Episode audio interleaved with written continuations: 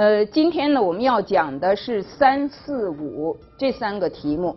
首先呢，我们从科举制度开始讲起。在这个题目里边呢，我们要讲到的是两个方面的问题。首先呢，我们会说科举制度的主要特点，然后呢，会说到这样的一个制度里边，它所选拔出来或者说通过这个制度涌现出来的一些新型的士人。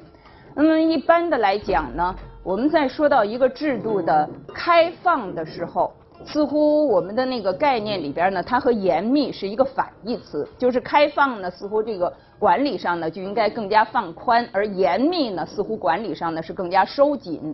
但是从这个宋代的科举制度来看，我想在某种程度上呢，正是制度的严密为这个制度的更加开放提供了一个基本的条件。在宋人那里呢，其实有一种说法，就是王安石变法期间呢，呃，曾经有一次在这个皇帝的御前会议那个上面的讨论，那么这个讨论里边呢，呃，当时的老臣文彦博他就提出来说，这个国家呀，应该是和士大夫治天下的。那么这一个话呢，从他提出来之后。呃，在后代呢就有很强烈的反响。我想在宋代当时没有很强烈的反应，因为这个大概是一种大家司空见惯的、都很习见的说法。但是在后世反过头去看的时候，非常多的研究者对这一句话呢赋予了很重的含义。那么这个与士大夫治天下究竟是什么意思呢？我们知道，其实一个帝国的王朝，他要治理天下都不可能是只靠皇帝个人。他总要倚重于当时的官僚，倚重于当时的这个士大夫。那么这种情况呢，并不是从宋代开始的。但是宋代这个文彦博堂堂正正的提出来与士大夫治天下，他不仅仅是说士大夫作为皇朝统治的工具去治理天下，而且呢，他们是要求和皇帝共同规定这个王朝的大政方针。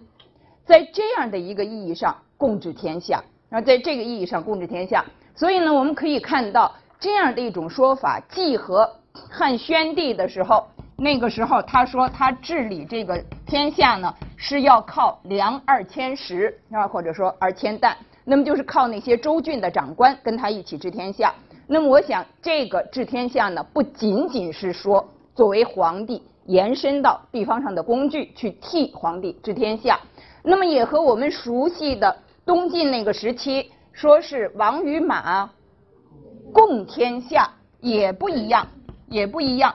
那么这个王与马共天下呢，实际上它是当时的这个帝王制度的一个特殊的表现形式，那是一种特殊的表现方式。而这个表特殊的表现方式里边呢，实际上反映出来的是那个时候皇权一定程度上的这种衰微和当时的这些大族势力的膨胀。而宋代的这个治天下呢，虽然短短的这样的一个表述，但是我想它的根本的意义呢，和以前是有所不同的。那么这样的一种意义，从余英时先生的《朱熹的历史世界》这一本书的这个阐发里边，其实说的很清楚。他就是说，这个时期的士大夫是政治的主体。什么叫政治的主体？主体是什么意思？实际上就是政治舞台、权力世界里边，他们是一群主动者，他们是一群主动者，他们是参与当时的国家的大政方针制定的这样的一批人物。他们不是被动的去执行、去实施，而是主动的参与推动啊，参与这样的一个治理方针的这个建设过程。那么这样的一种治理的方针呢？在那个时候，会称之为国事。如果有同学看过余英时先生的这一本书，就会有非常清晰的印象。他在这个书里十分强调国事的问题。那么，怎么叫国事？国事其实就是我们说的国家的大政方针，或者呢，我们也可以把它称之为国策。这个陈志娥呢，是我们历史系的。过去的一个博士生了，呃，那在他的这个论文后来出了一本书，叫做《北宋文化史述论》。在这个书里边呢，他也说到，在中国的传统社会里边呢，儒家文化其实一直都是占主导地位的，是吧？从这个汉代以来，莫不如是。但是呢，儒学的传承者、知识分子作为一个整个的群体，在正式活动里边能够起一种决定性的作用，这个是在宋代才真正有了这个意义。那么我们可以看到，十一世纪前后的北宋时代，其实呢就是北宋的中期。那么这样的一些人，我们刚才说到这样的一些士大夫，他们是通过什么样的一些方式进入到国家的政治核心？通过什么方式进入到国家的权力舞台的呢？实际上呢，这个就和科举制度分不开。所以呢，我们下面呢要说到宋代的科举制度。这一段话，大家看到的是选自这个。南宋郑桥通志的这个士族略里边的一段话，那么在这一段话里边呢，他就说到，过去啊，所谓的隋唐而上，隋唐以前，我们如果回溯回去的话，往上面看，在过去呢，官方都会留有这个所有的这些官员家庭他们的背景的这样的一些资料，而各个家里边呢。也都会留着自己本家的世系和谱牒，这些材料呢，在当时都是非常重要的。不管是选择官员也好，还是缔结婚姻也好，都要参照这样的一些资料。为什么这些资料在当时被认为很重要呢？在那个时候的原则是要贵有长尊，贱有等威。这是什么意思？怎么叫贵有长尊？贱有等威呢，就是富贵的人是吧？永远在社会上是吧？这个地位高贵的人，永远要受到尊重是吧？永远要处在那种被人尊崇的这个地位上。而这些身份相对来说比较清贫、贵呃这个卑贱的这样的一些人，永远呢要生活在别人的这个威权之下。所以呢，过去。其实追求的是这样社会上一种社会身份的稳定，然后社会身份是相对来说恒定的。而到了五季以来，什么叫五季？五季就是五代，那就是五代。从五季以来，取士不问家世。虽然这个家就是你在这个科举的这个报名的时候，也要写上你的家世背景，但是这个家世背景。不会构成录取时候的影响，所以呢，这个就叫做取士不问家世啊，不问家世，婚姻不问伐越，伐越呢，其实大家知道，这个指的是一种世家的背景了，是吧？在这个时候呢，这个缔结婚姻的时候，最主要的也不是去看门第的背景，所以呢，在这样的一个时期里边，我们可以看到很多这个社会上的现象。都从以往那样一种社会身份的恒定，变成了社会身份在一定程度上的流动，啊，而科举制度就提供了社会流动一个非常重要的契机。这里边呢，我们看到的这个表格是一个宋代的三级考试的表格。我们原来在唐代的时候呢，其实就讲到过科举制度，而且我们说科举呢，应该说隋代的时候就已经出现了，是吧？呃，那么唐代呢，它的这个意义呢，逐渐的受到重视，在宋代的时候就已经正式形成了三级考试这样的一个基本的这个考试和录取的程序。那么这个三级里边呢，我们看到最低的一级，最低的一个层次叫做乡试。为什么叫乡试呢？因为它是在乡里的州郡进行的考试，在州郡这一级进行的考试，那么是在你的家乡进行考试，因此呢，这个叫乡试。乡试的结果呢，是要取一个介。介是什么呢？介其实就是一个文状、一个文凭的意思，就是一种文状。那么这个介呢，它就证明你通过了这个考试。这个通过这个考试，什么样的人能够通过呢？其实这个界是有一个额度的，中央呢会有一个额度分到地方各个州郡，就像现在我们这个高考，其实也有这种，对不对？北京大学假定说一共要录取两千个人，但是在某一个省录取多少，它是有一个额度的，当然有一个数量。那么在那个时候呢，其实也是地方上呢会有一个界额。那么你不管多少人来考，他按照这个界额发放这个录取的文状。就是说，你如果来考的人多，相对的来说呢，录取率就会比较低啊，就会比较低。那么这个，因为他通过乡试会取到一个界，因此呢，这个乡试在当时也称之为界试。而在中央要分配这个界额，就成为一个非常敏感的问题。就这个界额要怎么分，哪一个州、哪一个郡能取多少人？啊，这个就成一个非常敏感的问题。像欧阳修和这个司马光在宋仁宗那个时候，就曾经非常激烈的争论过这个界额的分配原则。那么，我们看到这个界试或者说这个乡试呢，它是由地方上主持的。这里边选出来的第一名就叫做界员，也有一个名称可以叫做界头，都是说这个界试里边的第一名。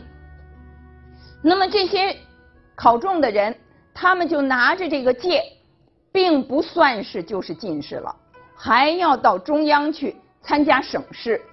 这个省试为什么叫省试呢？我们知道，在这个元代以前的省和元代以后的省不是一个概念，对不对？元代以前我们说到省，我们指的是什么呢？三省制、尚书省，对不对？三省。那么这个时候的省试，其实它是沿用了。唐代以来的名称，唐代那个时候的科举考试是尚书省的礼部主持的，所以呢叫做省试，尚书省的官员主持的。到了宋代，虽然我们说北宋前期三省制已经变成一个空名了，但是这个名称还一直沿用下来，然后还一直沿用下来。所以呢，宋代还是叫省试。这个省试呢，在后来有了一个名称，特别是在明清的时候。会把它称之为会试，这个省试是什么人主持的呢？是中央主持的，中央朝廷派了某一些人，由他来知贡举。我们原来曾经说过很多次，这个知是什么意思呢？负责，对吧？他来负责。那么知贡举，像这个唐代的时候，白居易曾经知贡举啊，知贡举。我们在上一次呢，呃，课上曾经讲过这个官和差遣的分离。当时白居易他自己呢是主客郎中，他是主客郎中。那么这个主客郎中呢，他在这个时候本来按照他的这个执事官的名衔，他应该是负责接待这个外地或者说外国的来客的，但是实际上呢，派他去知贡举。那么这个主客郎中呢，是他的本官，对不对？是他的官，而他的实际的差遣是什么呢？是负责这个贡举考试的。啊，当然这是唐代后期的情况，在宋代呢，也是临时会指定一些官员去知贡举。比方说像苏轼，他就曾经去知贡举。那么这个在省市这样的一个层次里边，如果你考了第一名。这个就叫做省员，啊，这就叫省员。如果他当时已经叫会试了，那么就叫做会员，其实都是指的省市的第一名。在省市之上还有殿试，殿试呢，曾经有人说武则天的时候就有殿试，所以说这个殿试这个制度呢，有人认为是武则天开创的。实际上武则天的时候的这个殿试呢，并没有形成为制度。什么叫没有形成为制度呢？当时虽然有过殿试，但是后来没有坚持下来。所以呢，没有形成为制度。殿试真正成为制度是在宋代，是在宋代。当时呢，宋高宋太祖这个做皇帝的时候，希望这个所有的进士呢，都认为自己是天子的门生。什么是门生呢？从他手下被选拔出来的，这个叫门生。那么过去呢，会觉得，比方说知贡举的人，这个人呢，他就是主持选拔的。那么被选拔的这些人呢，就会认为这个知贡举的人是他们的做主，他们是知贡举人的门生。而宋太祖的时候呢，为了把这个取士的这个权利和这样的一种观念都收拢到这个帝王制的这样的一种原则之下，所以呢，在那个时候，在那个时候就由皇帝来决定最后是哪一些人被录取，而且呢排列出来这个录取的顺序。这个呢就是殿试，殿试呢因为它是在皇帝的这个殿堂之上举行的。刚才我们看到的那张图其实就是一个殿试图，是吧？我们可以看到它是在皇帝的殿堂之上举行的。那么皇帝呢坐在那个地方，考试的这些考生呢是在这个台阶之上，是吧？在这个呃殿壁之上呢进行考试。那么最后的录取的名次呢也是由皇帝来公布的。宋代的这个科举考试呢，我们刚才说它是比过去要严密化了。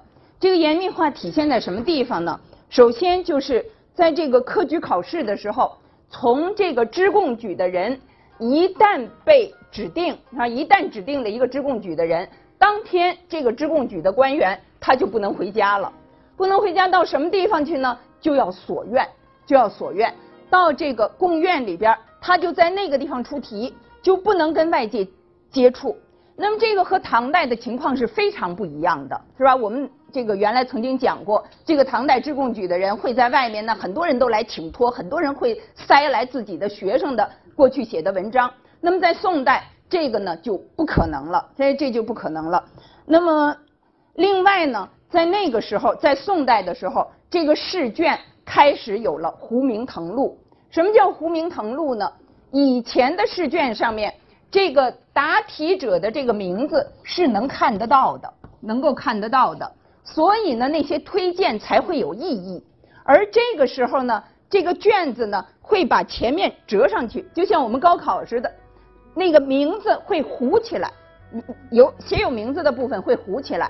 那么这个呢就叫做糊名，这个就叫糊名。糊名呢也有一个名称，在宋代有另外的一个名称叫做弥封。这个也是糊名的意思。那么这个糊名了之后呢，还不算完，还不算完，它还有誊录。誊录是什么意思呢？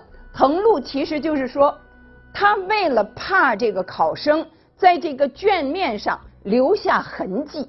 比方现在我们我不知道高考的时候是不是有一个那个宣布一个考场纪律，他会说不许让你在那上留下什么特殊的痕迹，是不是？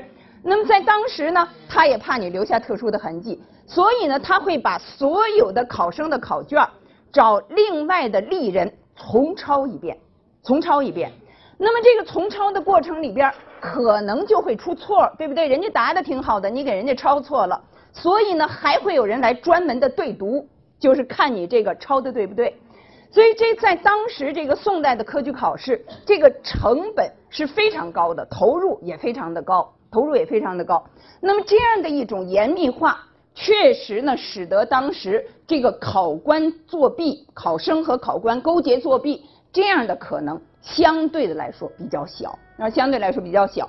另外呢，在当时还有别头试，就是假如这个今年指指定了你知贡举，那你的侄子里边或者是外甥里边，甚至于儿子什么这样的一些人，如果也参加今年的科举考试，这些人就要另外到其他的考场由其他的人命命题。进行考试，那么这个呢叫做别头试。总的来讲，我们可以看到宋代的科举录取率，宋代的科举录取率大体上说，各地的进士大约是十个里边取一个，这只是一个平均值，只是一个平均值。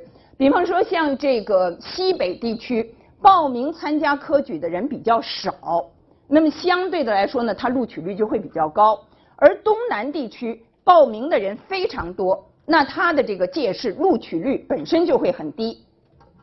那么通过了届试到了省试的这样的一些人，实际上呢，在当时大致上也是十分取一，也是十个里头取一个。所以呢，我们可以看到科举的录取率大体上是百分之一，大体上是百分之一，甚至于呢还要低于百分之一。那么福州呢是。在宋代的时候，福建路是考生比较多的地区。现在的福建的考分好像也比较高，至少我们那年高考状元、文科状元就是福建来的。这个当时的福州，在这个州里边参加考试的，一一六五年，这是宋孝宗的乾道年间，当时参加科举考试的呢，参加届试的生源有一万七千多人。有一万七千多人。最后这个借额是多少呢？是六十二个。这六十二个人选择出来之后，到中央去参加省试，最后录取的是五十二个，录取的是五十二个。一一七四年的时候，参加届试的有两万多人，最后录取的是四十二个。所以我们可以看到，这个基本的录取率要低于百分之一，特别是在东南一些报考的学生、报考的这个呃生源比较多的这些地区更是这样。那么，如果你这个届试考了第一名，省试又是会员，到了殿试选拔出来，你又是第一名，又是状元。这个在宋代呢，就叫做连中三元。这个连中三元的人，他就有一种先声夺人的这个效果了。像宋代有一些宰相啊、副宰相、参知政事，就是当初连中三元的人物。